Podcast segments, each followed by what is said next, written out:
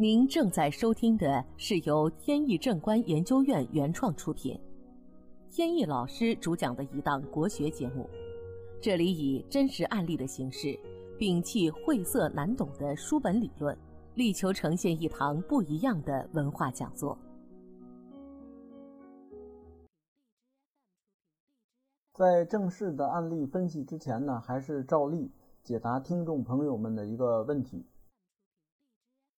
在八字当中呢，带桃花星的人分为两种，一种呢叫墙内桃花，一种叫墙外桃花。那两种桃花到底怎么看呢？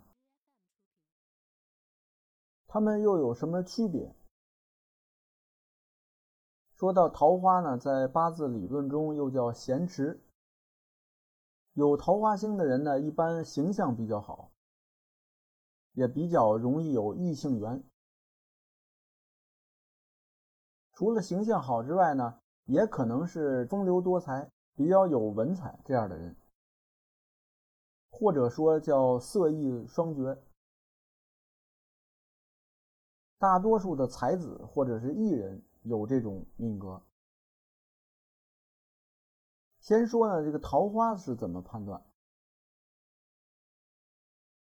命书上有云：以日柱的地支为根。申子辰在酉，寅午戌在卯，巳酉丑在午，亥卯未在子。也就是说，如果日柱的地支是申子辰其中的一个，那么如果在其他柱当中的地支出现酉，那么这个酉就是桃花，以此类推。这个呢，在网上都有。那么现在回答问题：什么是墙内桃花？什么是墙外桃花？这个呢也好判断，就是这个人的桃花如果是在年柱或者是月柱上，那么就是墙内桃花；如果在时柱上，就是墙外桃花。墙外桃花的人呢，生性比较风流，在婚后呢容易出现作风上的问题，而墙内桃花呢通常不会。这个呢，就是最大的区别。那么好，问题呢就解答到这里。这档节目呢是由天意正观原创出品的，我是天意老师。如需了解更多内容呢，在任意网络上搜索“天意正观”即可。下面呢，我们接着聊案例。在一年多以前，帮天津的一位朋友看风水。他这个办公室呢比较特别，前后左三面都是落地的玻璃墙。左边呢能看见海河水，右边呢是实心的墙。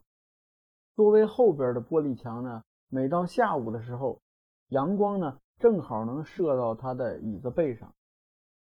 首先呢，他靠背啊没有靠山。又有强光呢照射，所以容易遭到别人的暗算。再加上啊，办公室里的左边缺少青龙砂，也就是青龙方力量不足，说明他在权力地位上面容易遭别人的挑衅。我当时就嘱咐他，一方面呢要用窗帘把阳光挡住。另外呢，在进门口的玄关那个地方有一块大石头，观赏石，还要把那个石头呢摆在他的座位后边作为靠山。然后呢，在青龙方要摆一个屏风，这样呢补足青龙煞。由于呢处理的方法太过简单，当时在场的呢还有他的女儿。所以呢，女儿看了就感觉到有点不太靠谱。调风水难道这么简单就可以调完整吗？我说呢，其实风水调整它不拘泥于某种方式，重要的呢是它要合乎情理，合乎风水的规则。这位朋友介绍呢，说他们公司搬到这个办公区呢有几年时间了。在这期间呢，跟客户呢不断有纠纷产生，并且呢，有一次因为给别人做担保而卷入了一场官司。勘测风水呢，是一年多以前的事儿。前些天呢，朋友的女儿来找我，一开始联系呢，我想不起她是谁。后来呢，听她介绍，才想起来当时是怎么回事。见了面呢，想起来去年呢，在勘测风水的时候呢，最后的调整，这个女孩呢表现的还不太接受。感觉方法太过简单。后来呢，女孩解释说，自从调完风水呢，感觉到风水啊，还确实是很神奇。只是用窗帘遮挡了一下，完了呢，把石头挪了个位置，再加上一道屏风，这三个步骤做完，果然出现了效果。他的父亲呢，在调整完以后，没过多久呢。有一次啊，在机场意外的碰到了中学时的同学，然后呢，两个人就聊天同学听说父亲的这些遭遇以后，主动出手，找了几个关系，帮他把这几件麻烦事情就给摆平了。说看来还真是天乙贵人出现。他今天呢，还是想看看风水，掏出了一张户型图。而且呢，拿手机让我看他拍的家里边的视频。